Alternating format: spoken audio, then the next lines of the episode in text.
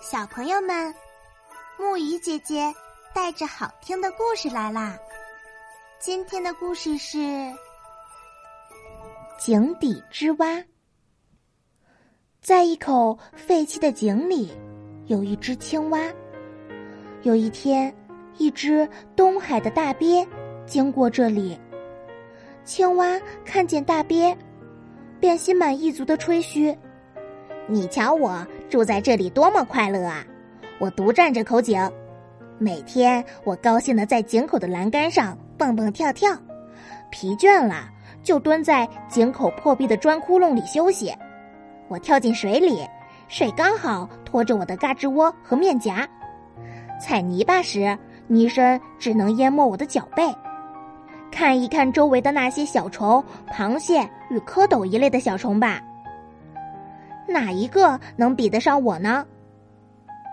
况且我在井上想跳就跳，想停就停，这样的逍遥快乐真是妙极了。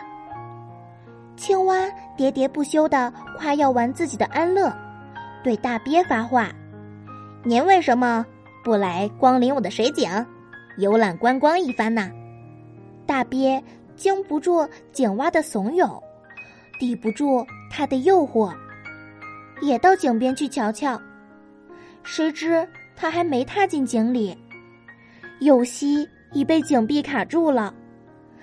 他在井边从容的徘徊了一阵，就退回来了。大鳖也算亲自领教了一番青蛙炫耀的井边环境，他忍不住向青蛙介绍大海的情况。我生活的大海。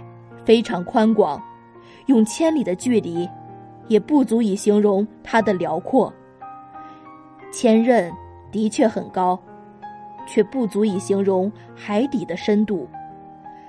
下雨的时候，十年有九年闹水灾，海水不见增多；商汤时，八年有七年大旱，海水也不见少。永恒的大海啊！